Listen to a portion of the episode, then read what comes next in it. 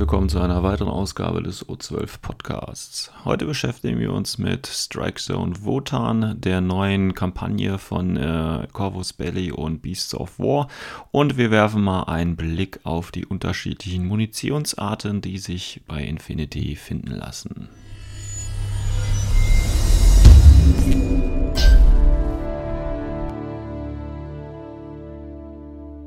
Ja, wie man es vielleicht schon gehört hat, habe ich mich für eine andere Intro-Musik für den Podcast entschieden. Ich dachte mal, ein bisschen Abwechslung tut da gut. Wir sind ja mittlerweile schon bei Folge 17, da kann man ja mal wieder ein bisschen ins Sounddesign einsteigen.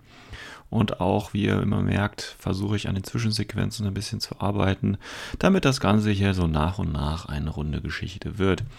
Aber jetzt mal zu dem ersten Thema des heutigen Podcasts.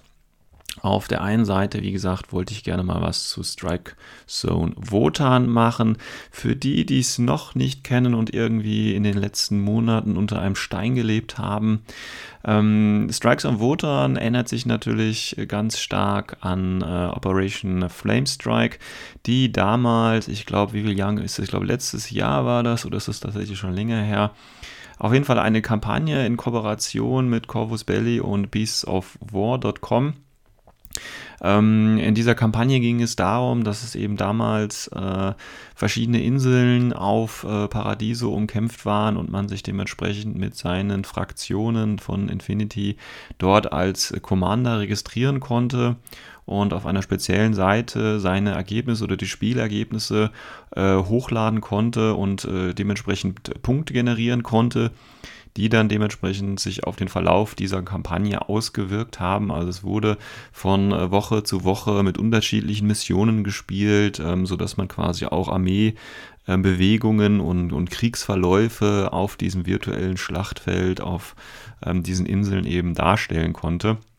Und das Ganze sollte auch ähm, ja, ich sage mal, Konsequenzen für die Zukunft des Universums von Infinity haben.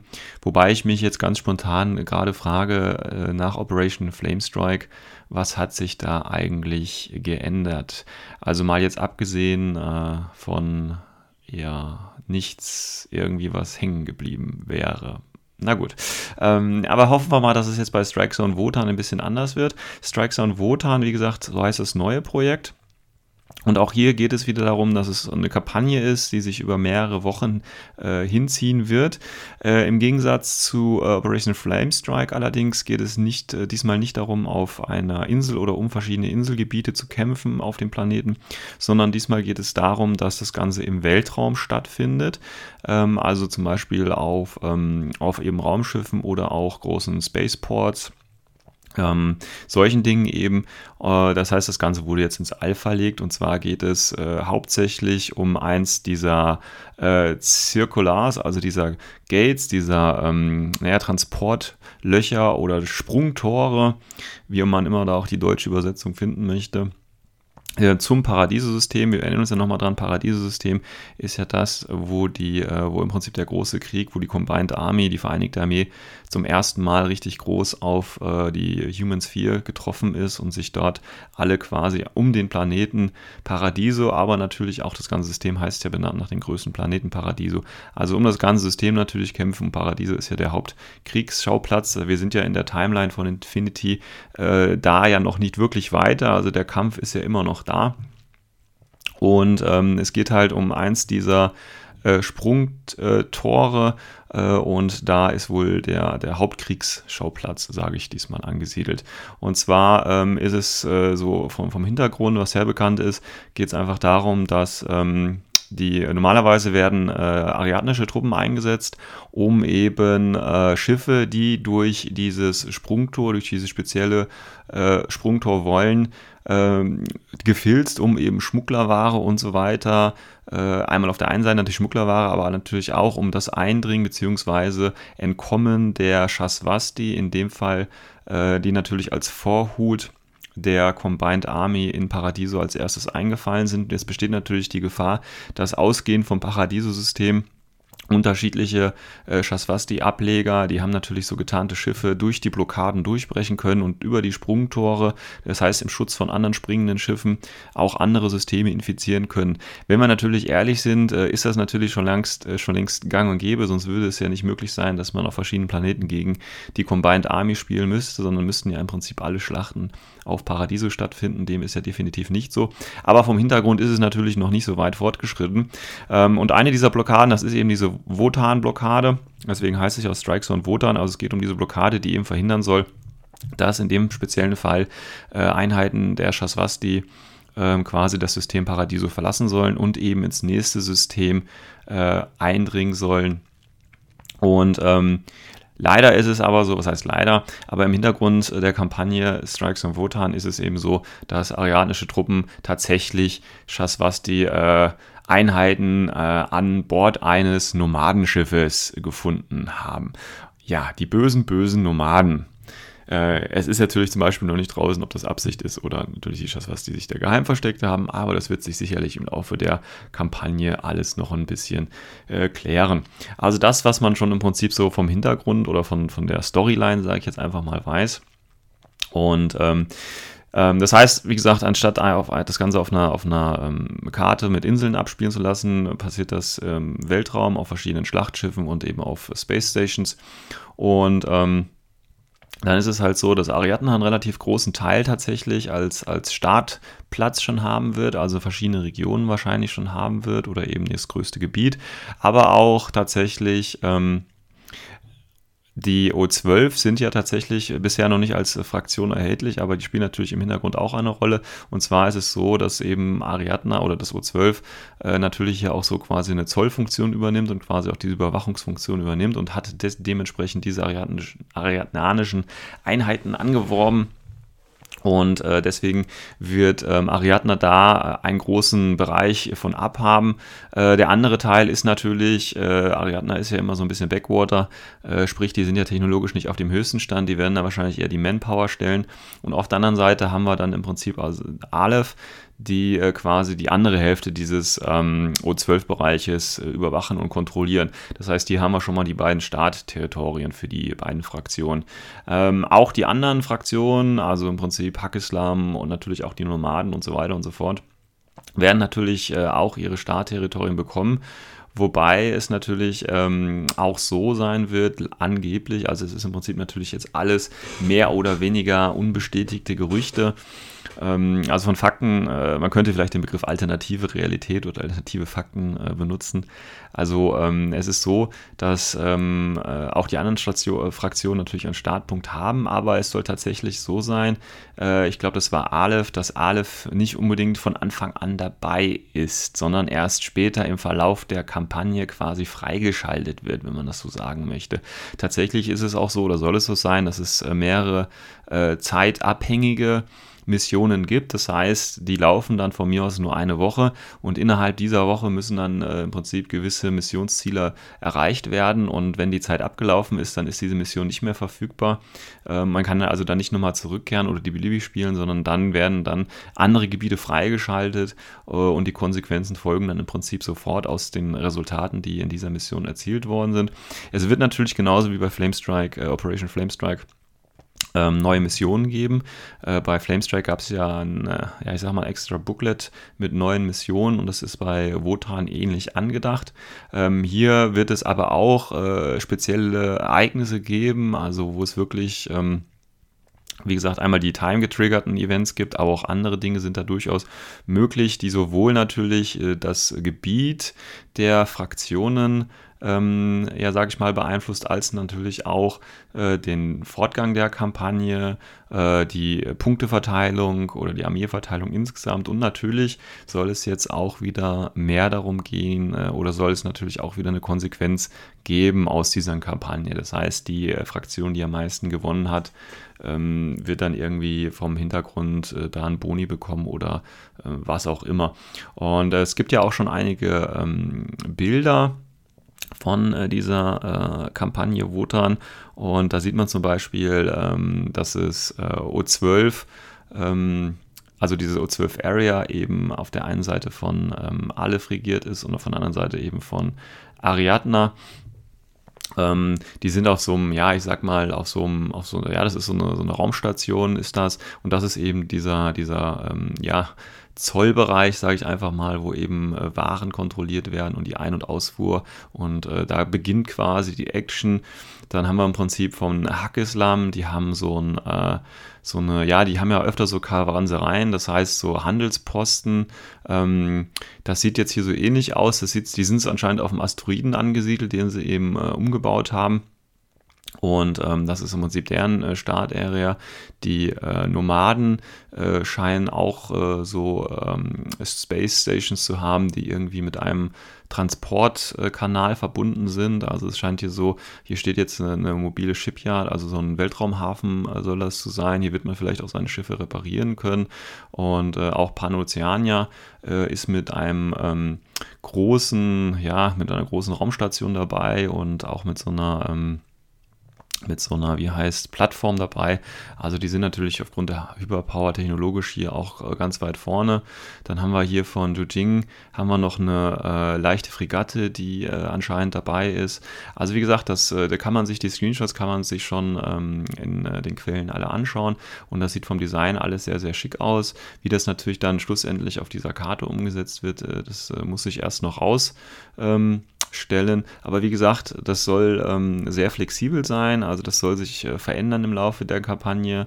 Äh, gewisse Bereiche sollen freigeschaltet werden, gewisse Bereiche sollen nach einer Zeit wieder zugemacht werden und ähm, dass das Ganze im Prinzip so eine ongoing Geschichte, sage ich einfach mal, ist. Ähm, dann äh, will Corvus Belly auch noch so ein bisschen natürlich, da das Ganze im ähm, Weltraum spielt, ist vielleicht so die normalen oder sind vielleicht die normalen Geländeregeln nicht unbedingt äh, anwendbar. Aber wir haben natürlich auch das äh, 0G.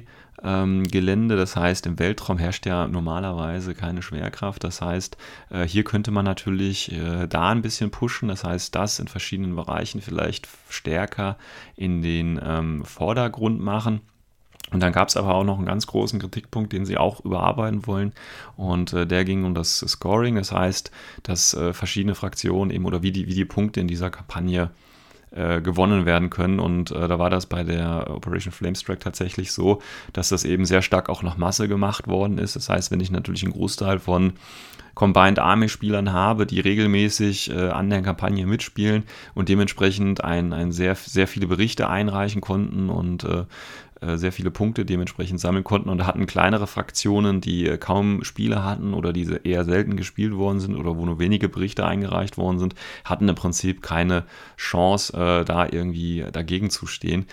Und ähm, das wollen sie ein bisschen anders machen. Äh, zum Beispiel wollen sie das jetzt nicht mehr von der reinen Anzahl abmachen, äh, wie viele äh, Spiele gespielt worden sind, sondern tatsächlich wahrscheinlich von den prozentualen Resultaten, die ähm, da erzeugt werden. Das heißt, äh, dass auch äh, Leute, die vielleicht nicht unbedingt den größten Spielerkreis äh, um sich herum haben und nur selten oder nur wenige Berichte oder Spiele beisteuern können zur Kampagne, trotzdem, äh, sage ich mal, ihren Teil dazu beitragen können und äh, doch das Gefühl haben, irgendwie das Resultat beeinflussen zu können.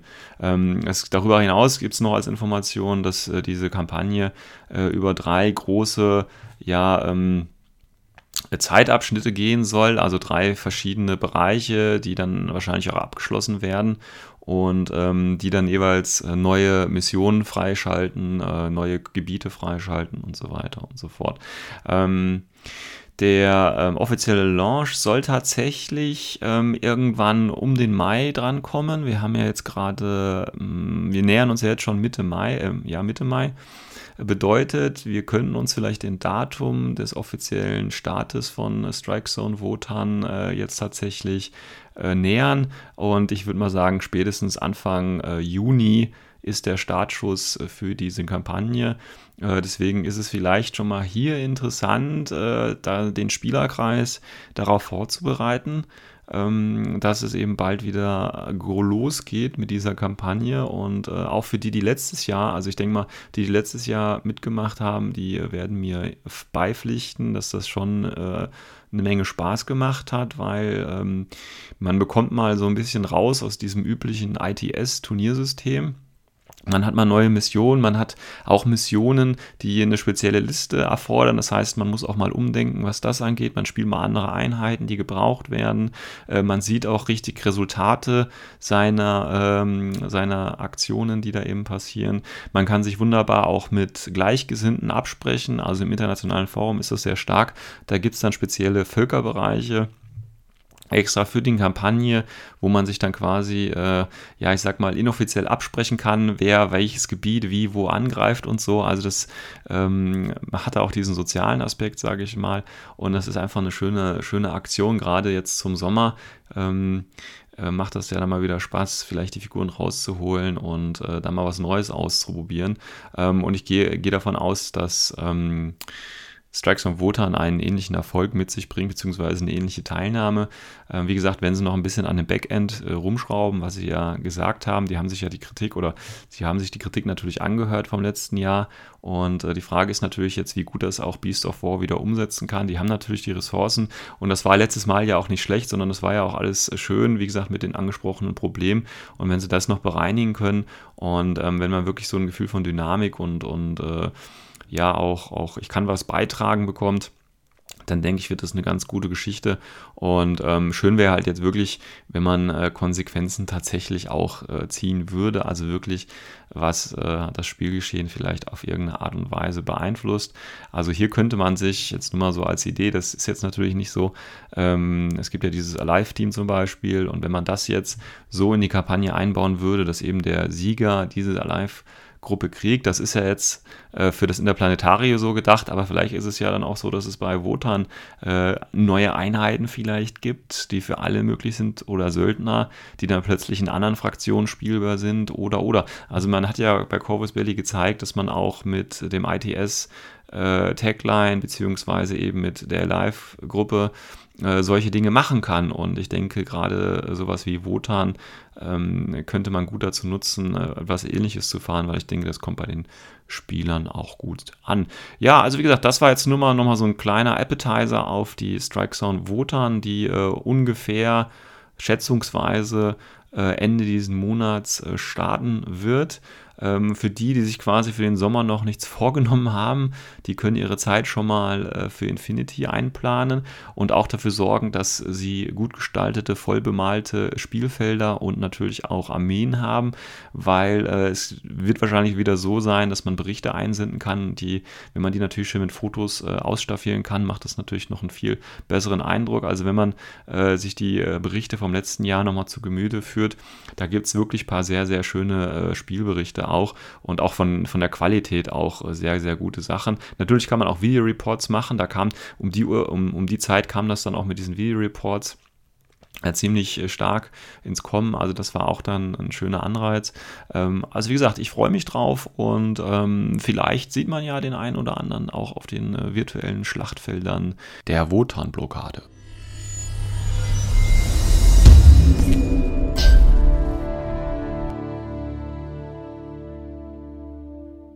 Ja, im zweiten Teil von Folge 17 würde ich mich ganz gerne, wie bereits angekündigt, mit den verschiedenen Munitionstypen bei Infinity beschäftigen.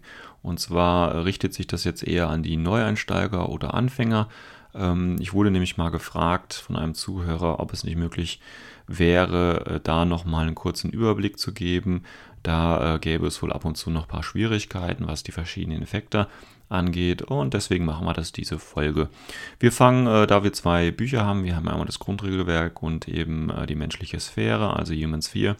Und hier würde ich ganz gerne äh, beim Regelwerk natürlich, also beim Grundregelwerk natürlich anfangen. Wir machen das schön chronologisch von vorne bis hinten durch, schauen uns die verschiedenen Munitionstypen an und äh, schau mal, ähm, ja, was eigentlich die Effekte dieser äh, Munitionstypen sind. Ähm, kurz noch zur Erklärung, also es gibt ja bei den verschiedenen Waffen, wenn man die sich im Regel, in den Regelbüchern anschaut, äh, so eine Kategorisierung. Ähm, wir haben einmal ähm, bei jeder Munition äh, quasi den Effekt stehen. Wir haben bei jeder Munitionstyp, welche Art von Wurf ähm, der Getroffene machen muss, ähm, stehen. Und wir haben äh, eine Kategorie stehen. Und diese Kategorie kann zum Beispiel normal sein oder eben auch ähm, exotisch. Und das ist halt so, dass verschiedene Spezialfertigkeiten, wie zum Beispiel totale Immunität, ähm, verschiedene Sonderregeln von Munitionstypen ignorieren und sie als Spezial- oder als normale Munition äh, betrachten, zum Beispiel das, wie vorhin angesprochene, die vorhin, wie vorhin angesprochene totale Immunität, äh, die ignoriert zum Beispiel die Sonderfähigkeit von Explosivmunition und würde Explosivmunition oder Treffer mit Explosivmunition wie normale Munition behandeln, ohne Sonderregeln. Ähm, deswegen Gehen wir die Mission, äh, die äh, Munition jetzt einfach mal äh, kurz durch. Also wir fangen natürlich beim Klassiker an und zwar ganz normal, nämlich bei der normalen Munition. Die normale Munition erfordert, wenn das Ziel getroffen wird, einfach einen Rüstungswurf, also einen Wurf auf den R-Wert, der im Profil zu finden ist. Und äh, wenn man das eben erfolgreich schafft, ist alles gut. Da muss man eventuell noch einen Mutwurf ablegen. Wenn man es eben nicht schafft, verliert man einen Punkt des Wunden äh, bzw. Lebens Lebenspunkt und ein oder einen Strukturpunkt, je nachdem, ob ich jetzt, äh, sage ich mal, ein menschliches Modell habe oder eben eine Maschine. Also normale Munition relativ, äh, ja, einfach. Und jetzt kommen wir im Prinzip auch schon zu den ganzen Spezialmunitionen. Da gibt es als erstes die ADHL-Munition. Das ist der, oder auch als Klebermunition quasi bekannt. Das ist immer eine ganz äh, lustige Sache. Klebermunition gibt es, soweit ich weiß, äh, nur in Burst 1 Waffen, ähm, weil der Effekt schon ganz, äh, weil der Effekt schon ganz nett ist. Man kann den Burst natürlich äh, erhöhen, wenn man äh, eine Figur mit ADHL im Link geht, wobei ich jetzt tatsächlich überfragt bin, ob das irgendeine Figur äh, kann, aber ich glaube, mich in dunkelster Erinnerung ja tatsächlich dran zu erinnern, ein, zwei Links gibt es tatsächlich, wo man eine ADL-Waffe mit reinpacken kann. Aber was bringt denn jetzt diese Munition? Ja, wenn man von, ähm, von einem ADHL-Werfer ist es ja meistens getroffen wird, der eben diese Spezialmunition geladen hat, dann muss das Ziel, also das getroffene Ziel, ein pH-Wurf oder eben K-Wurf mit minus 6 ablegen. Auch hier, wenn es geschafft ist, alles gut, alle atmen wunderbar auf. Wenn dieser Wurf nicht gelingt, das heißt der pH-6-Wurf nicht gelingt, geht das Ziel in den immobilisiert Status 2 über. Und das ist natürlich ziemlich cool. Ja, deswegen wird zum Beispiel der ADL-Werfer, der lohnt sich jetzt nicht unbedingt gegen die normale Linieninfanterie, sondern der wird sehr gerne gegen teure Einheiten eingesetzt. Und wenn man einmal gesehen hat, wie eben ein 90-Punkte-Tag äh, oder eben auch ein teureres Modell mit einem Schuss in der Aro festgefroren wird, ja, das ist freudig. Also wie gesagt, wenn ich von ADL getroffen werde und den PR minus 6 Wurf nicht schaffe. Ich muss hier also keinen Rüstungswurf ablegen, wie es bei anderer Munition ist, sondern hier muss ich einfach nur einen K-Wurf minus 6 bei einem Treffer. Ähm, wer gehe ich in den Zustand immobilisiert 2 über und äh, ich gehe jetzt nicht auf die einzelnen Zustände ein, das wird das jetzt ein bisschen die Länge sprengen. Ähm, wer, noch, wer da nicht mehr weiß, was der immobilisierte Zustand 2 ist, der kann das gerne ja nochmal nachlesen. Aber im Grunde bedeutet das, ich könnte zum Beispiel keine Aktion mehr durchführen. Ne? Man ist halt, wie der Name schon sagt, man ist quasi festgeklebt.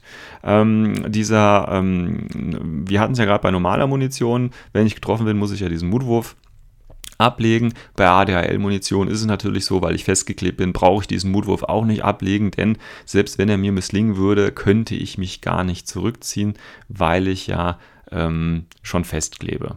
Ja. Und wenn ich natürlich, und wir haben ja immer das Besondere, wir haben ja die kritischen Treffer, ne, bei normaler Munition mit dem kritischen Treffer verliere ich natürlich sofort den Lebens- bzw. Strukturpunkt. Beim kritischen Treffer mit ADHL dann gibt es keinen pH-6-Wurf, sondern ich stecke gleich im Schlamm fest. Ja, also wie gesagt, ADRL eine ganz schöne ähm, Munitionsart, um eben schwere Einheiten festzukleben. Gut, daneben haben wir, oder danach kommt der, der andere Klassiker, sage ich mal, nämlich die äh, panzerbrechende oder Armor-Piercing-Munition, äh, die auch zur Standardkategorie gehört. Ähm, auch hier, wenn ich getroffen bin, muss ich erstmal einen äh, Armorwurf, also einen Rüstungswurf durchführen auf meinen äh, R-Wert. Äh, hier aber wichtig, weil es eben panzerbrechende Munition ist, dieser Wert wird halbiert. Ähm, halbiert bedeutet hier, ich runde immer auf. Ja, nehmen wir mal an, ich habe eine Rüstung von 3, halbiert wäre es 1,5, aufgerundet 2. Rüstung von 6, halbiert 3, Rüstung von 9, halbiert 4,5 aufgerundet 5. Ja? Also das ist im Prinzip einfach dieses äh, Panzerbrechende, äh, das sind halt Spezialgeschosse, die eben stärkere Panzung durchbrechen soll. Auch hier wird meistens eben dann äh, damit auf äh, Tanks oder eben auf äh, schwer gepanzerte Gegner geschossen. Auch hier, wenn ich äh, verliere, äh, natürlich das übliche, würde ich wieder einen Lebenspunkt pro, pro Treffer beziehungsweise einen Strukturpunkt verlieren. Ähm, diese, diese rüstungshalbierende Effekt, äh, muss vielleicht dazu gesagt werden, trifft allerdings wirklich nur auf die eigentliche Rüstung zu und nicht auf äh, zum Beispiel Boni durch Deckung. Also nehmen wir mal an, ich habe eine äh, Figur mit Rüstung 3, die hinter Deckung steht, was mir ja auch nochmal Rüstung 3 geben würde, hätte also insgesamt Rüstung 6.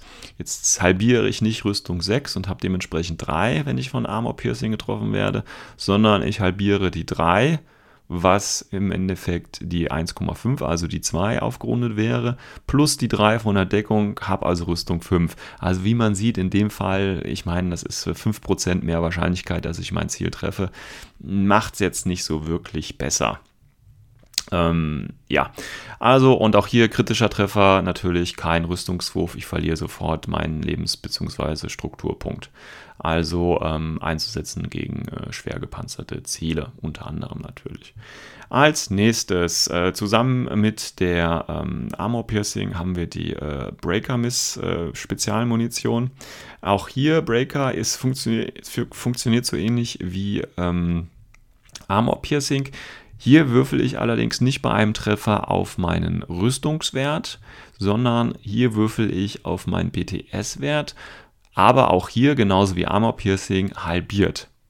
Ja, also Breaker-Munition eignet sich halt im Prinzip gut gegen Ariadner zum Beispiel, die, wegen, die wenig BDS haben oder natürlich auch jegliche andere Einheiten, wo eben der Rüstungswert höher ist als der BTS, weil hier wird er ja schließlich nochmal ähm, halbiert. Auch hier das gleiche wie bei Armor Piercing, es zählt wirklich nur der eigene BTS-Wert, nicht der Bonus von der Deckung. Und ja, auch Deckung gibt nicht nur drei äh, plus auf Rüstung, sondern auch 3 plus auf BTS. Das vergessen einige nochmal. Also ähm, dichtes Mauerwerk schützt tatsächlich auch vor elektromagnetischer Strahlung. Ich habe es zwar jetzt noch nicht in Wirklichkeit ausprobiert, aber wir glauben einfach mal äh, den äh, fantasievollen Beschreibungen von Corvus Belli, dass auch äh, Mauerwerk gegen EM-Strahlung hilft. Deswegen halte ich auch hier nur die ähm, Grund oder nur der Grund BTS wird, wird halbiert. Auch hier das gleiche, ähm, bei, bei, wenn mir das nicht gelingt, pro Treffer oder pro misslungenen Rüstungswurf verliere ich Lebensbitte Strukturpunkt und auch hier bei einem kritischen Treffer bekomme ich sofort einen Punkt Schaden.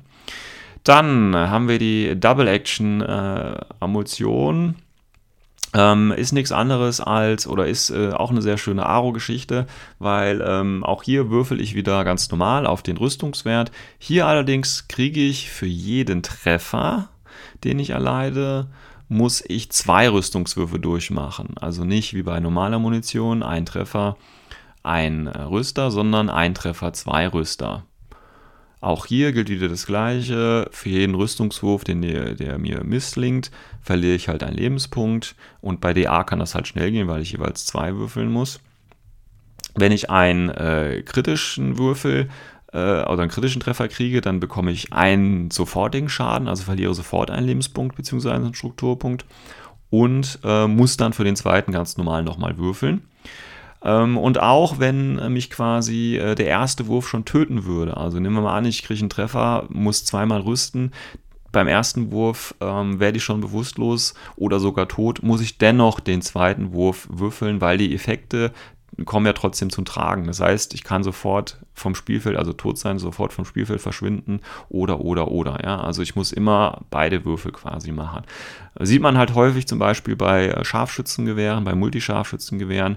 Und wie gesagt, eine schöne Aro-Waffe oder auch bei Multigewehr eine schöne Aro-Waffe, weil das bedeutet ja, wenn ich einen Angreifer habe, der eben um die Ecke gestürzt kommt, kann ich ihn schön mit meinem Multigewehr noch eine reinheizen, schalt vorher auf äh, DA-Muni um und dann, wenn ich ihn treffe, mit einem Treffer muss er zwei Rüsten machen. Und natürlich aktiv mit dem äh, Multischarfschützengewehr im Link, Burst von drei, wenn alle drei treffen, der Gegner es äh, nicht schafft, irgendwie zurückzuschießen oder auszuweichen, dann sind das schon mal sechs Rüstungswürfe. Ja, für jeden Treffer zwei Würfel. Und da ist die äh, Überlebenswahrscheinlichkeit äh, doch sehr gering. Ähm, also, das ist im Prinzip Double Action. Und äh, tatsächlich ist äh, Double Action eine der Munitionsarten, die jetzt auch Gelände ähm, zerstören kann. Es ist ja normalerweise so, dass Gelände Infinity Strukturpunkte auch hat, also ein Profil eigentlich haben sollte. Auf das einigt man sich am besten vor dem Spiel. Äh, einige ähm, Hersteller von Gelände bieten auch äh, immer Profile mit ihren jeweiligen Produkten an, sodass man hier immer das sehen kann. Ähm, auch bei einigen ITS-Missionen haben Geländestücke Profilwerte und das bedeutet in dem Fall, sobald sie einen Profilwert haben, kann ich sie zum Beispiel mit DA-Munition zerstören. Ja, zum Beispiel Kisten zerstören in gewissen Missionen. Und das ist dann zum Beispiel mit Double-Action-Munition möglich. Gut, äh, neben Double Action haben wir natürlich genauso neben Armor Piercing hatten wir die Breaker. Neben Double Action brauchen wir natürlich auch was ähnliches und das ist eben Double Trouble. Und Double Trouble Munition ist genau das gleiche wie Double Action, nur für BTS. Das heißt, statt pro Treffer zweimal auf Rüstung zu würfeln, würfel ich eben zweimal auf BTS. Eigentlich die Effekte sind die gleichen, beim kritischen das gleiche. Ähm, ja, und ich muss eben auch die äh, weiterwürfeln, auch wenn äh, der Gegner im Prinzip schon tot ist und so weiter und so fort. Der einzige Unterschied ist, äh, Double Trouble äh, greift nicht das Gelände an. Also dazu brauche ich wirklich Double Action.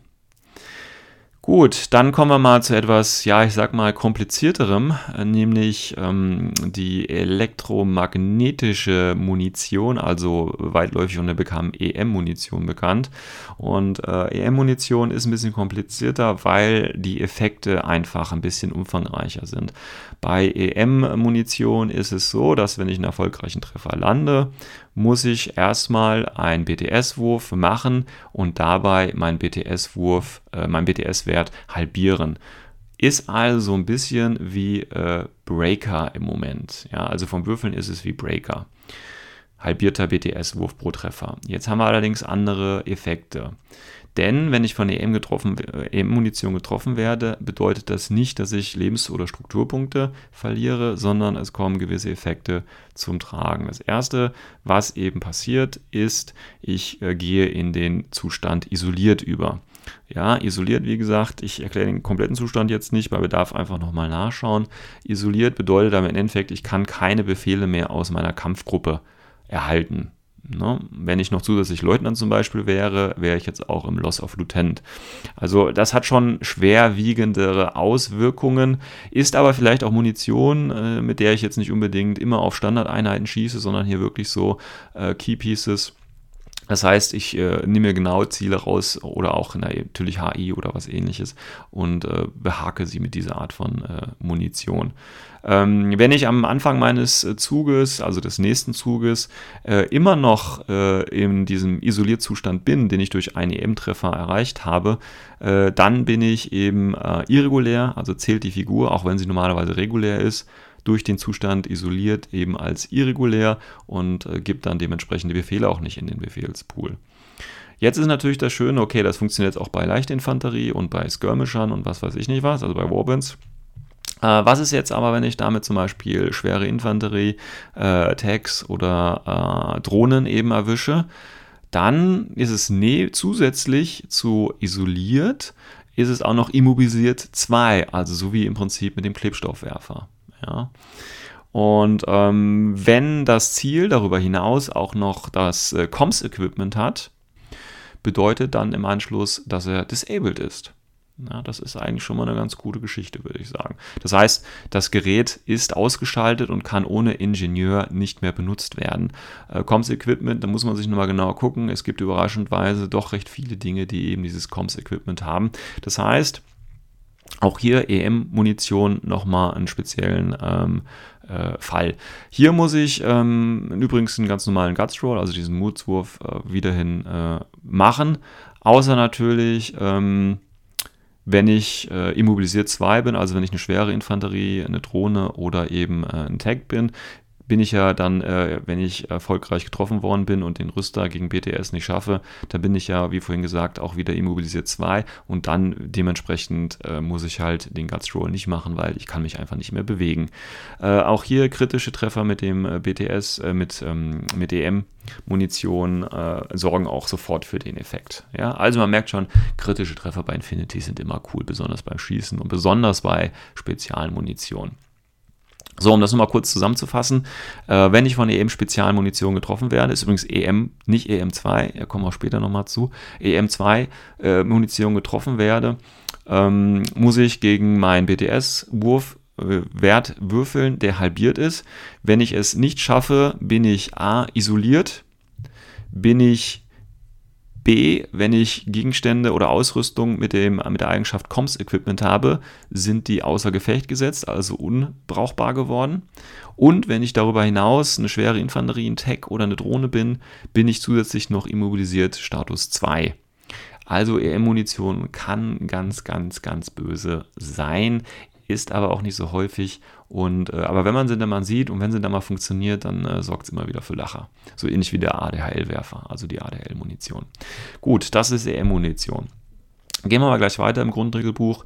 Die explosive Munition. Explosive Munition hat auch einen äh, sehr netten Effekt. Auch hier bei, muss ich bei einem Treffer erstmal auf Rüstung würfeln. Allerdings nicht ein Wurf, sondern drei Würfe. Ja, wir erinnern uns, Double Action war ein Treffer, zwei Rüster. Explosiv bedeutet ein Treffer, drei Rüster. Ganz schön ist halt auch meistens bei zum Beispiel Raketenwerfern zu finden und wenn halt eine Rakete mich trifft, dann sind eigentlich drei Rüster noch geschenkt. Ja, also von daher müssten das so ungefähr fünf bis zehn Rüster sein. Also jeder, der von einer Rakete schon getroffen wurde, wird mir da sicherlich beipflichten. Äh, wenn ich von einer Rakete, Rakete, getroffen werde, helfen mir wahrscheinlich auch keine drei Rüster mehr. Aber egal, also man muss dreimal rüsten und auch für jeden misslungenen Rüster verliere ich einen Lebenspunkt. Ganz klar. Und auch hier muss ich natürlich weiter würfeln. Und äh, bei kritischen Treffer ist es ähnlich wie bei DA-Munition. Der erste Treffer ist eine automatische Wunde und Treffer 2 bei DA und Treffer 3 bei Explosiv muss ich dann ganz normal weiter rüsten.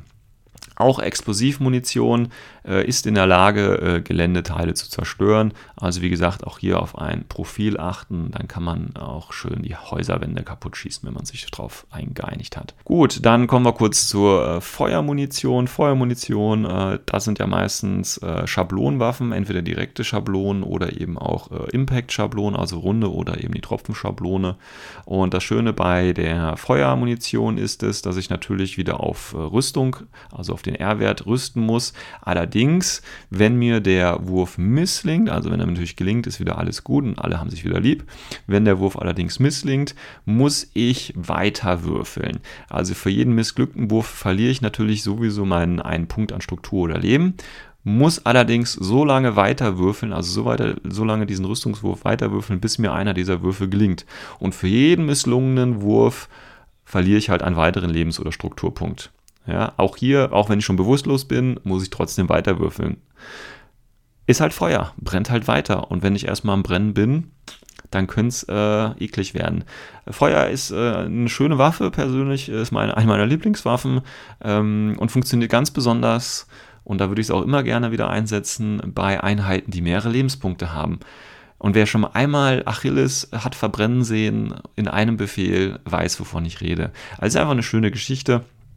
Zusätzlich natürlich, und das ist noch so ein Bonus, der aber auch eher selten zum Tragen kommt, meiner Erfahrung nach, ähm, wenn ich natürlich von Feuermunition getroffen worden bin. Und getroffen worden heißt jetzt nicht verwundet, also ist egal, ob der Rüstungswurf gelingt oder nicht, sondern ich muss wirklich nur von Feuermunition getroffen werden sein. Und schon verliert ähm, Ausrüstung, die feuerempfindlich ist, das ist auch wieder so eine Eigenschaft, genauso wie Comms-Equipment, also Ausrüstung, die feuerempfindlich ist, verliert dann ihre Eigenschaften. Zum Beispiel, also man bekommt, muss dann so einen äh, Verbrandmarker, so einen Burn-Marker neben das Modell legen, um eben zu zeigen, dass die Ausrüstung deaktiviert ist bzw. reduziert ist. Bestes Beispiel hier zum Beispiel ähm, ODD oder TO-Camo ähm, oder solche Dinge. Ähm, weil die werden dann alle auf Mimetismus reduziert, haben also nicht mehr minus 6 zum Treffen, sondern dann nur noch minus 3. Ja. Ähm, Albedo ist zum Beispiel auch sowas, äh, wo die, das auch feuerempfindlich ist. Also da gibt es einiges, ähm, wo, man, wo man eben auch drauf aufpassen muss. Und ähm, ja, beim kritischen Treffer auch hier, erster Treffer ist automatisch, danach muss ich eben ganz normal ähm, oder erste Wunde wird automatisch abgezogen, danach muss ich weiter würfeln. Ja, und auch Feuermunition funktioniert auch gegen Strukturpunkte. Ja, also ich kann auch einen Tag verbrennen, das ist auch kein Problem. Ähm, ja, das ist Feuermunition, also einfach schön weiter würfeln, bis es der Gegenüber geschafft hat, äh, da durchzukommen. So, als nächstes haben wir wieder etwas, ähm, ja, ich sag mal, aufwendigeres und das ist nämlich die Rauch-Spezialmunition. Also die gute alte Rauchmunition, wer kennt sie nicht? Ähm, und Rauchmunition ist äh, in dem Fall äh, sehr interessant, weil es nämlich eine primär, sage ich mal, defensive Munitionsart ist. Und zwar ist es so, dass Rauchmunition eine Null-Sicht-Zone generiert. Und zwar in der Größe der ähm, runden Schablone und diese runde Schablone hat eine unendliche Höhe für Rauchmunition. Das heißt, wenn ich eine Rauchgranate werfe und mir der Wurf gelingt, habe ich eben im, im Umkreis von dieser runden Schablone einen äh, unendlich hohen Rauchkanal. Das ist natürlich physikalisch nicht 100% richtig, ist aber natürlich für das Spiel ungemein einfacher, das so zu sehen. Also ich habe diese, diese, diesen Rauch, der liegt jetzt da. Und der Brauch bleibt meinen gesamten Spielzug auch da. Dieses, also das ist nicht so wie bei Munition, ich schieße, rüste und dann ist es vorbei. Nein, der Rauch bleibt bis zum Ende meines Spielzuges quasi da, wenn es aktiv ist und in der Aro halt bis zum Ende des äh, anderen Spielzuges. Ist also zu Beginn des nächsten Spielzuges äh, wieder weg. Ähm, ja, wie gesagt, ist eine defensive Munitionsart und da es eine defensive Munitionsart ist, kann es auch äh, oder muss es kein Ziel haben. Das heißt, ich kann es normale Munition, ich muss ja ein Ziel benennen, äh, irgendeine Figur, die mir vor die Flinte läuft und bei Smoke kann ich es einfach vor mich auf die Füße werfen, äh, also im Prinzip einfach auf dem Boden kann ich äh, als, als, oder den Boden kann ich als Ziel an ähm, visieren. Ähm, wenn ich einen kritischen Treffer mit Smoke-Munition mache, ähm, wird der Rauch rosa. Äh, äh, ja, also es steht so nicht im Regelbuch, aber es ist halt einfach so. Ja, also kritischer Treffer mit Smoke-Munition verursacht leider trotzdem keine Wunde, aber immerhin ist der Rauch rosa. Dann gibt es noch sowas wie ein äh, Smoke äh, Special Dodge und Smoke und Template Weapons und Smoke und spekulatives Feuern und Surprise Shot und so weiter und so fort. Ähm, hat alles eher was damit zu tun, dass es eine Null-Sichtzone ist. Und deswegen würde ich das hier tatsächlich ein bisschen ausklammern. Ähm, wie gesagt, da können wir vielleicht später nochmal drauf eingehen, aber prinzipiell für Rauch muss man wissen, ich kann äh, einfach, ich muss keine Figur als Ziel benennen, ich kann es auf den Boden werfen. Ich habe äh, eine runde Schablone, die eine Null-Sichtzone generiert, bis auf, äh, also runde Schablone bis auf unendliche Höhe und sie bleibt eben bis zum Ende des äh, jeweiligen Spielers liegen. Und deswegen kann sie zum Beispiel auch äh, zum Ausweichen genutzt werden, weil es dann eben quasi ein, äh, das ist eine Spezialfähigkeit, sage ich mal, die alle Figuren mit Rauchgranaten haben die können statt auszuweichen, können sie eben sagen, ich mache dieses Spezial, spezielle Ausweichen, indem ich einfach Smoke vor meine Füße werfe. Dann kriege ich nämlich die plus 3 aufgrund der Entfernung ähm, auf meinen Wurf, habe also eine höhere Chance, dem Schuss, wenn die Figur kein Multispektralvisor hat oder so, auszuweichen. Aber wie gesagt, das wird dann nochmal ein bisschen komplizierter. Das will ich jetzt hier nicht aufbröseln, weil es soll ja jetzt hier primär um die Munitionseffekte ähm, gehen. Gut, machen wir mal schnell weiter. Das nächste, was äh, auf dem Plan steht, ist äh, die K1 Spezialmunition. Ähm, da ist es wieder ein bisschen einfacher. K1 Spezialmunition. Auch hier muss ich ganz normal auf den äh, ganz normalen Rüstungswert würfeln. Ähm, allerdings ist es bei K1-Munition so, dass ich den Rüstungswert des Zieles ignoriere, ihn also als Null betrachte und äh, dementsprechend immer auf den Schadenswerf, äh, Schadenswurf, äh, Schadenswert der Waffe werfen muss. Beziehungsweise K1 hat meistens einen Schaden von 12. Ja. Ich glaube, es gibt noch keinen anderen Wert, deswegen muss ich immer auf die 12 würfeln.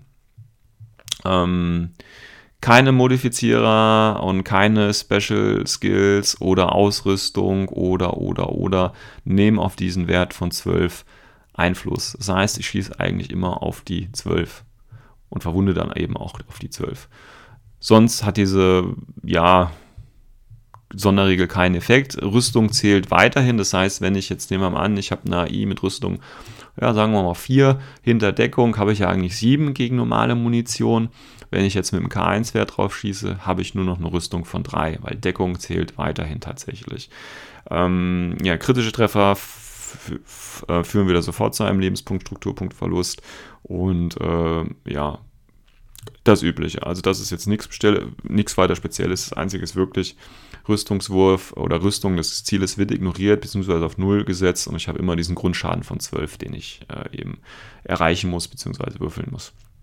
Dann kommen wir noch zu Monofilament. Monofilament ist ein schöner Klassiker. Äh, leider haben sie das damals von N2 zu N3 äh, geändert, weil damals bei N2, das waren noch schöne Zeiten, da war es nämlich so, besonders bei Monominen, ähm, dass die Schablone liegen blieb von der Mine. Das ist leider nicht mehr so.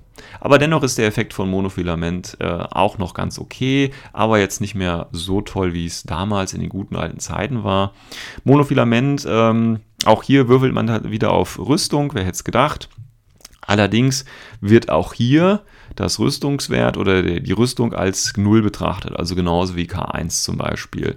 Der Unterschied ist allerdings, dass es jetzt, wenn ich von, ähm, also auch die mit, der, mit dem Schaden 12, ist genauso wie, wie, wie K1. Also ich äh, ignoriere sowohl die Rüstung des Zieles, die ist dann 0, als auch habe ich einen festen Schaden von 12. Das ist bei K1 und bei Mono gleich. Der einzige und sehr schöne Schaden ist, dass, ähm, oder Unterschied ist, dass Mono sofort tötet egal wie viele Lebenspunkte äh, der Gegner hat, sobald ihm ein Missions- oder ein Rüstungswurf misslingt, ist das Modell ausgeschaltet. Nicht bewusstlos, sondern komplett toto vom Spielfeld weg. Liegt also in schönen kleinen Streifen da. Ne? Das ist eben Monofilament. Eine ganz schöne Geschichte führt sofort in, äh, in den in Todstatus über, ähm, kann niemals von irgendwelchen anderen, von anderen Dingen modifiziert werden, ähm, wie zum Beispiel Spezialausrüstung, wie bei K1 im Prinzip auch. Ähm, ist also eine relativ äh, tödliche Sache. Allerdings Cover auch hier ganz normal. Also wie gesagt, der oder die Unterschiede zwischen K1 und Mono sind im Prinzip äh, einmal ähm, oder die Gemeinsamkeiten sind, beide wird äh, beide, beide beachten die, Gegnung, die, die Rüstung des Gegners nicht. Beide haben einen fixen Schaden von 12, den ich würfeln muss.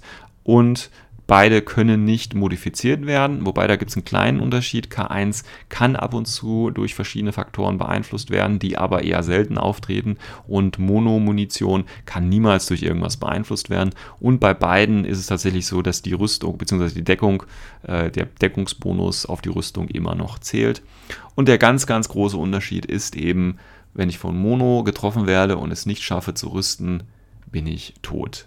Da gibt es auch keine Diskussionen. Dann kommen wir zu Nanotech Spezialmunition. Nanotech, auch hier muss ich gegen BTS würfeln. Eigentlich ganz einfach. Jeder, ähm, jeder Wurf, der mir misslingt, führt wieder zum Abzug von Lebens- bzw. Strukturpunkt. Kritische Treffer erhalte ich wieder sofort eine Wunde. Also eigentlich Standard soweit. Nanotech kommt meistens in diesen kleinen ähm, Schablonenwaffen vor und äh, werden auch nicht ganz so oft eingesetzt.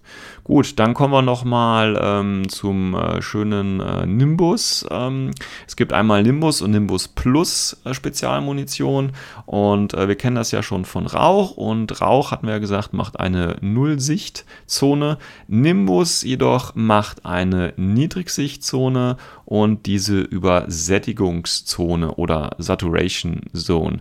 Äh, bedeutet, ähm, auch hier bitte nochmal nachlesen, bedeutet, dass der Burst reduziert wird und äh, dass ich einen Malus eben auf minus 3 bekomme und so weiter und so fort. Also hat eben nicht so den ganz so schönen Effekt wie Rauch, sondern ich kann tatsächlich auch noch ein bisschen durchschießen.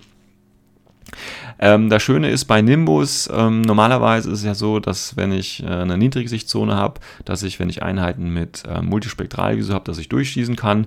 Aber auch dieser Malus von äh, der Nimbus-Zone ähm, ist tatsächlich äh, oder ist auch gültig für Leute, die Multispektralvisoren jeglichen Levels haben. Äh, ist also, sage ich mal, ein gezieltes Mittel, gegen äh, die Einheiten, weil wir erinnern uns, durch den Rauch kann ich mit Multispektralvisor äh, Level 2 oder ab Level 2 durchschauen und äh, wenn ich halt eine Nimbus-Zone legen würde, ähm, ich, kann ich zwar auch durchschauen, aber ich kriege immerhin die minus 3, auch wieder in dieser runden Schablone mit unendlicher Ho äh, Höhe. Und auch hier gelten sonst die anderen Regeln wie bei Rauch. Das heißt, bleibt bis zum Ende der Runde oder des Spielerzuges liegen und ähm, zählt als non-offensive. Das heißt, ich kann wieder einen äh, Punkt auf dem Gelände als Ziel benennen und äh, auch hier der wunderbare Effekt kritische Treffer äh, machen das Ganze in rosa. Ähm, dann haben wir die Erweiterung davon, wie gesagt, Nimbus Plus äh, Spezialmunition und ist im Prinzip genauso wie Nimbus, nur dass die Niedrigsichtzone zu einer, ja jetzt weiß ich die deutsche Übersetzung gar nicht, zu einer äh, Schlechtsichtzone, also zu einer äh, noch schlechteren äh, Sicht durch diese Zone führt. Die Saturation Zone, die Übersättigungszone bleibt natürlich da, ähm, aber die ähm, Sicht verändert sich noch oder wird noch schlechter und äh, eben gilt wie immer auch für die Multispektralvisoren. Also wie gesagt, hier ein gezieltes Mittel ähm, gegen Einheiten mit Multispektralvisor, die natürlich gerne dazu eingesetzt werden, durch Rauch durchzufeuern. So, wir nähern uns äh, dem Ende auf jeden Fall der Munitionstypen im Grundregelwerk. Dann äh, haben wir noch die paar in Humans 4. Ähm, also was wir noch haben, ist die Plasma-Spezialmunition. Plasma, eine sehr schöne Munitionsart, kommt allerdings äh, eher selten außerhalb der Combined Army vor. Es gibt, glaube ich, äh, eine Figur in, äh, in Aleph, die das noch hat, also wirklich eher selten, weil Plasma hat nämlich einen schönen Effekt. Wenn ich nämlich von Plasma getroffen werde, muss ich einen Rüstungswurf machen und einen BTS-Wurf. Das heißt, ich muss auf beide Werte würfeln. Ähm, ist eigentlich eine ganz schicke Geschichte. Zusätzlich kommt noch dazu, dass ich äh, die kleine Schlop, äh, Schlopfen, ja, Schlopfen, ähm, kleine ähm, Tropfenschablone dazu einsetze. Das heißt, bei einem Treffer mit Plasma darf ich auf das Modell immer noch die kleine Schablone anlegen und ähnlich wie bei einer Schrotflinte treffe höchstwahrscheinlich dann auch noch Ziele, die hinter der Figur sind und äh, dann wahrscheinlich gar nicht reagieren dürfen, weil sie ja keine Sichtlinie hatten. Wenn ich dann noch außerhalb von 8 Zoll sind und die Figuren kein Six Sense Level 2 haben, äh, fängt das schöne Morden an. Deswegen ist es auch eine, eher eine Combined Army Waffe tatsächlich. Ja, und auch hier ist es so, wenn ich äh, den Rüstungswurf vergeige, verliere ich Lebensstrukturpunkt. Wenn ich den BTS-Wurf vergeige, verliere ich äh, einen Lebensstrukturpunkt. Ja, und wenn ich einen ähm, kritischen Treffer erreiche, dann verliere ich sowieso erstmal ein und ähm, dann muss ich ähm, immer noch den BTS-Wurf machen. Also der kritische Treffer gilt dann tatsächlich auf den Rüstwert. Rüstwert, das darf man sich dann nicht aussuchen, sondern Rüstwert gilt automatisch als durchdrungen und dann muss ich noch einmal auf BTS äh, rüsten. Also eine ganz schöne Munition. Ja, wir erinnern uns nochmal, äh, wir haben äh, DA zweimal auf Rüstung, wir haben äh, äh, K1, ne nicht K1, sondern Double Trouble äh, zweimal auf BTS und jetzt haben wir eben Plasma einmal auf BTS und einmal Rüstung. Also egal äh, mit was man äh, mit was man gerne schießt, welche Effekte man gerne erzeugen kann, in Infinity gibt es eine Waffe für jeden Effekt sozusagen und für jede äh, Vorliebe. Gut, dann haben wir noch äh, als äh, letzte Munition im äh, Grundregelwerk oder als letzter Munitionstyp im, im Grundregelwerk haben wir noch die äh, Schock-Spezialmunition, ein schöner Klassiker gegen alles, was mit A anfängt und mit Lev aufhört. Äh, also alles, äh, die ganzen Einheiten, die eine Wound Incapacitation haben, fürchten diese Munition natürlich, denn auch hier muss ich einen Rüstungswurf machen bei Schock-Spezialmunition. Jetzt ist es allerdings so, ich verliere natürlich meinen üblichen Lebenspunkt und jetzt kommt das Schöne bei Schock-Spezialmunition. Der Zustand Tod wird ignoriert, bedeutet Einheiten wie eine Wound-Incapacitation oder oder verlieren, die ja quasi diesen Zustand bewusstlos oder eben auch dogged, also den Zustand bewusstlos ignorieren, gehen automatisch in den Tod. Das heißt, ähm, Einheiten, die ähm, auf dieses Fake-Leben bauen, auf diesen zweiten Lebenspunkt, der ja gar kein richtiger Lebenspunkt ist, die sterben eben automatisch. Nachteil davon ist, dass äh, Schock-Spezialmunition nicht wirklich sinnvoll ist gegen Einheiten, die eben tatsächlich zwei Wunden in ihrem Profil oder eben drei Wunden in ihrem Profil stehen haben. Das sind wirklich nur so Einheiten, die ähm, eine Wunde haben und dann eben äh, dieses No Wound Incapacitation oder was auch immer. Da ist halt Schock sehr, sehr effektiv und natürlich ist Schock auch wunderbar ähm, gegen Hackislam, weil natürlich nichts zum Heilen übrig bleibt ja, weil die Figuren eben sofort tot sind. Das heißt, Figuren sind nicht bewusstlos, werden sofort vom Feld geräumt. Das ist das Schöne an Schock-Spezialmunition, weil der Körper des Getroffenen sich natürlich sofort in einen Zustand des absoluten Todes befindet. So, kurz das Humans 4 geholt, um bei den Munitionsarten weiterzumachen. Wir haben ja äh, vorhin schon über EM-Munition gesprochen und jetzt kam oder ist mit Humans 4 quasi EM2-Munition auf den Plan getreten. EM2-Munition ist der EM2 oder der EM-Munition äh, relativ ähnlich, was die Effekte angeht. Ähm, allerdings gibt es auch Unterschiede, nämlich auch hier muss ich auf BTS würfeln, wenn ich getroffen werde, muss allerdings ähm, zwei Würfe auf den halben BTS-Wurf machen. Auch hier natürlich wieder aufgerundet. Ja, also pro, BT, äh, pro Treffer mit EM2-Munition zwei Würfe auf BTS, die auch noch halbiert sind. Die Effekte darüber hinaus sind genau die gleichen wie bei der E-Munition, also je nachdem, was für ein Typ ich habe, welche Ausrüstung ich dabei habe, ähm, ist es entweder disabled oder eben isolated oder oder. Ähm, das hängt im Prinzip damit ein, welche Einheit ich damit angreife.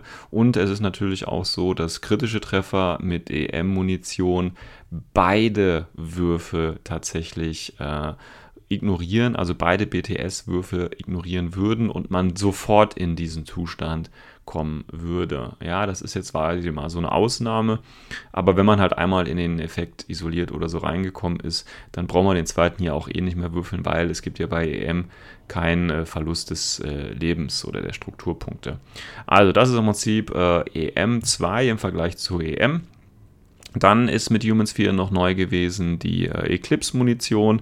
Eclipse-Munition ist eine Art von äh, Rauchmunition, hat auch ähnliche ähm, Effekte. Allerdings wird die Nullsichtzone, die durch Rauch äh, generiert wird, auch ähm, oder wirkt sich auch auf Multispektralvisoren durch. Also die Eclipse-Munition ist wirklich die Munition, wenn es dunkel werden soll. Da kann wirklich keiner mehr durchschauen, egal welche Ausrüstung. Äh, es gibt noch kein Eclipse-Visor oder was ähnliches, womit man dann auch wieder da durchschauen könnte. Äh, deswegen ist Eclipse wirklich äh, Schicht im Schacht, da ist nichts zu sehen. Dann ist es ja so, ähm, dass ähm, auch die Flash-Spezialmunition überarbeitet worden ist. Also was gleich geblieben ist, man muss immer noch den äh, BTS-Wurf machen. Ähm, man geht jetzt nicht mehr in diesen geblendet-Status über, sondern kommt jetzt auf äh, einen Stunt-Status, also ähm, ja, gelähmt Status. Ähm, den äh, Courage-Wurf, den Mutwurf, äh, der misslingt mir sowieso. Und kritische Treffer führen mich sofort in diesen Status rüber. Also früher wo war ähm, ähm, Flash-Puls oder die Flash-Spezialmunition, da wurde ich im Prinzip geblendet und konnte dementsprechend gewisse Dinge nicht mehr machen. Jetzt ist im Prinzip dieser Zustand geblendet, einfach geändert worden in den Zustand ähm, gelähmt, um da quasi äh, einige Spielabläufe einfacher mitzugestalten. Also die Regel für Flash aus dem Grundregelwerk kann man getrost überlesen, weil die ja mit äh, Humans 4 jetzt überarbeitet worden ist und aus dem Geblendezustand jetzt einfach nur der Gelähmzustand geworden ist und die Effekte dementsprechend bei den Zuständen nochmal genauer aufgefasst werden. Ähm, dann haben wir noch die äh, Pheromon-Munition, die ja von den Toa natürlich äh, stark eingesetzt wird. Das sind ja quasi die einzigen, die äh, stinken, beziehungsweise die ihre äh, ja, Pheromonen als Waffe einsetzen können sozusagen. Und bei der Pheromon-Spezialmunition ist es so, dass äh, auch hier auf den BTS gewürfelt werden muss. Für jeden Treffer muss ich einen BTS-Wurf durchführen und für jeden äh, misslungenen Wurf verliere ich eine Wunde oder eben einen Stärkepunkt. Zusätzlich ähm, gehe ich in den ähm, Targeted-Status über. Bedeutet, ich werde natürlich jetzt, da ich nach diesen Pheromonen rieche, ähm, als ein besseres Ziel wahrgenommen und ähm, wichtig ist halt zum Beispiel für ITS, dass dieser Angriff und äh, dementsprechend ähm, dass, äh, ja, dass dieser Angriff eben als, als äh, Artilleriebeobachter bzw. als Forward Observer gilt. Das ist halt für einige IT, ITS, für das geheime Missionsziel vielleicht interessant. Ähm, und beim äh, kritischen Zustand oder beim kritischen Treffer kriege ich die eine Wunde und bleibe im Zustand äh, targeted. Ist also eigentlich ganz nette Geschichte, falls man da mit spekulativen Waffen oder so draufschießen möchte. Gut, dann kommen wir noch zur ähm, Stun-Munition, also zur Betäubungsmunition sozusagen. Hier muss ich nicht nur einen BTS-Wurf pro Treffer machen, sondern auch hier, ähnlich wie bei Double Trouble, zwei Treffer oder zwei Rüster pro getroffenem Treffer machen.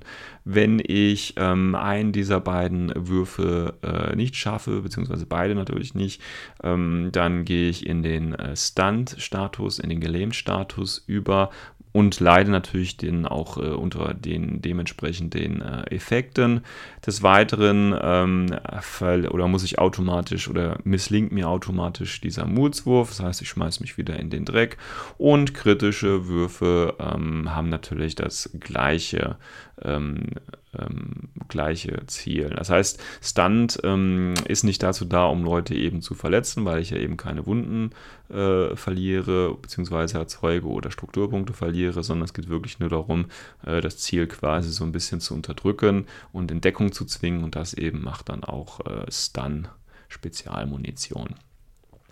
Dann kommen wir noch zum äh, T2. T2 ähm, gibt es auch einige Waffen, zum Beispiel bei Ariadna.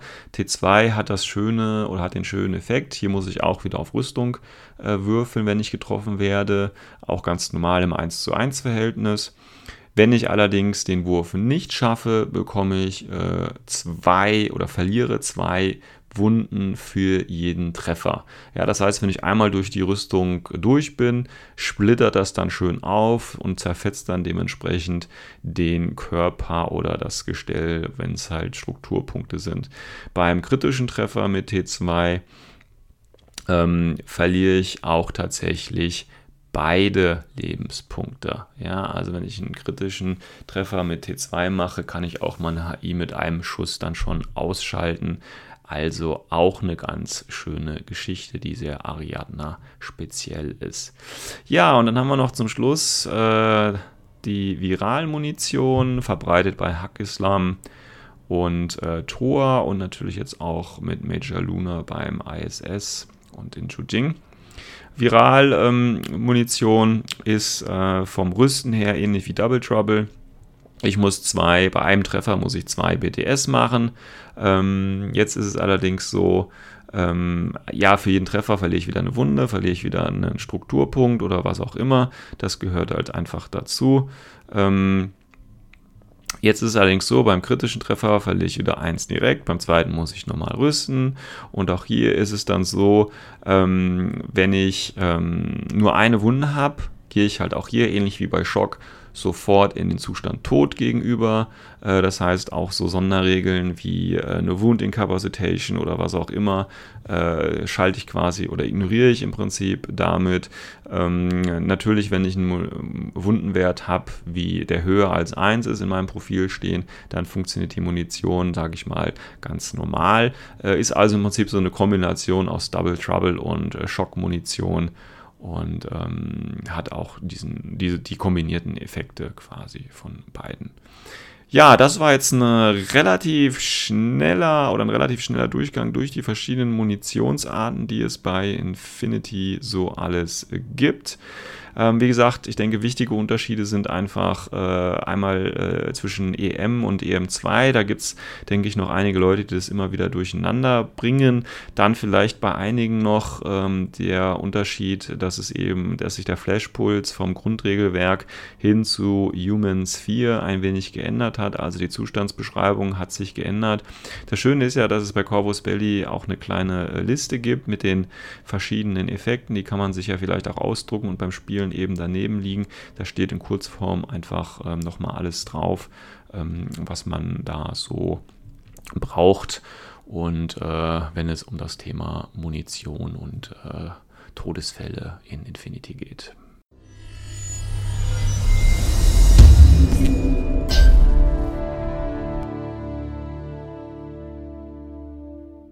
Ja, dann haben wir es auch für heute schon wieder geschafft. Wir waren heute wieder mal ein bisschen länger auf Sendung sozusagen, ähm, weil das mit der Munition dauert natürlich ein bisschen äh, länger. Trotzdem habe ich das Gefühl, dass ich mich relativ schnell durchgearbeitet habe. Ich hoffe, es ist dennoch einiges klarer geworden bei denen, die noch ein bisschen Fragen zu den Munitionstypen haben. Ich hoffe, es hat sich jetzt auch keine oder haben sich jetzt hoffentlich auch keine Fehler eingeschlossen. Und ähm, ja, das war's von meiner Seite aus. Äh, ich wünsche euch noch einen schönen Tag. Genießt noch die Sonne, die gerade noch draußen bei mir auf jeden Fall zu sehen ist. Und äh, ich hoffe, wir sehen uns in der nächsten Folge, beziehungsweise hören uns bei Fragen, Anregungen, Kritik. Meldet euch einfach Facebook, Forum, E-Mail. Ihr wisst, wie ihr mich erreichen könnt. Bis dahin, euer Sven.